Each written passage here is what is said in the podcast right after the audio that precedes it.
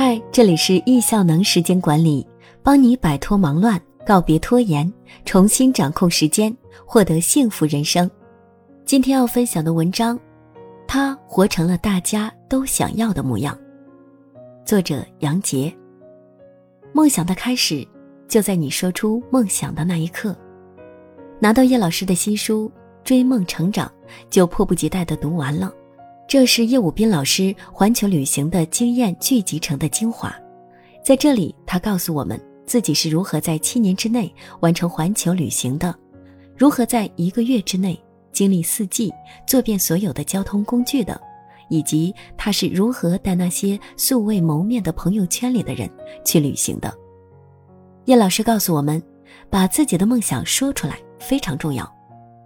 当你把梦想说出来的那一刻。所有人都在为你的梦想助力，有的人会负责监督你，有的人会给你提意见，有的人会默默的支持你。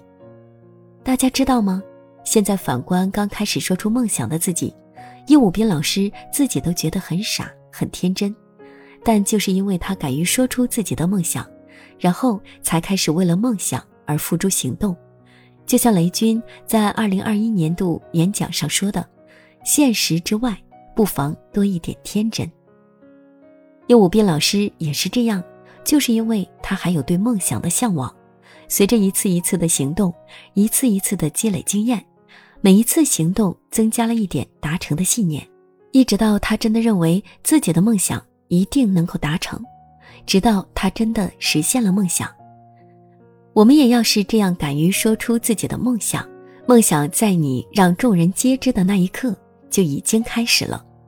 或许我们现在并不知道自己想要的生活是什么样子，但是我们起码要敢于探索。业务斌老师说：“我们都无法一下子知道自己要去哪里，究竟该怎么去。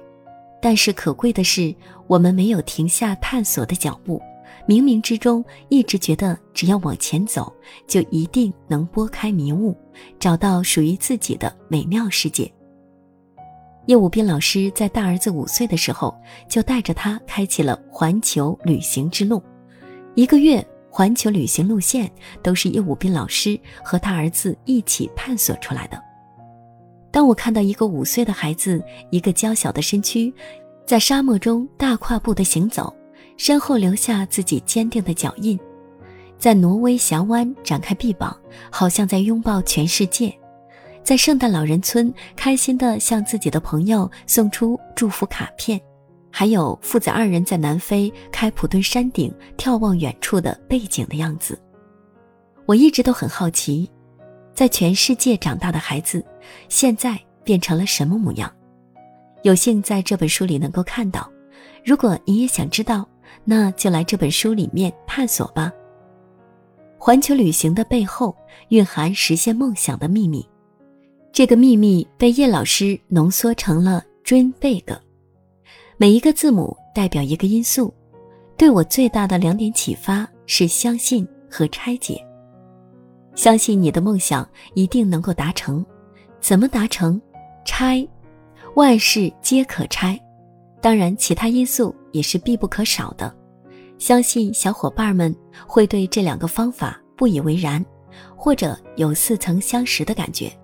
因为我们曾和正确的方法擦肩而过还不自知，因为我们根本不相信，相信也可以实现梦想。来看这本书，让你感受一下相信的力量。小到瑞典基律纳冰酒店，大到荷兰人创造荷兰，阿波罗登月，迪拜的世界第一高楼哈利法塔。人类最伟大的地方，就是能够让不可能变成可能，无中生有。创造繁荣，这是相信的最高境界。叶老师在站在巨人的肩膀上之前，身上就有一股相信的力量。从一定要看到北极光，一定要进到科隆大剧院内部，一定要听到科隆大剧院的讲解，到组织价值一千万元以上的南极包船旅行项目，从到澳大利亚开课，再到墨尔本开课，到纽约开课，这些困难。都是靠着梦想一定能实现的愿景实现的，而这些世界各地的建筑、人文故事，只是验证了叶老师的美好愿景的力量。他认为奇迹可以人为的创造，只要有那颗心，就事在人为。人生并非事事顺心，但是保有美好的愿景很重要。不可能和不可行，瞬间就筑起了我们和梦想之间的高墙。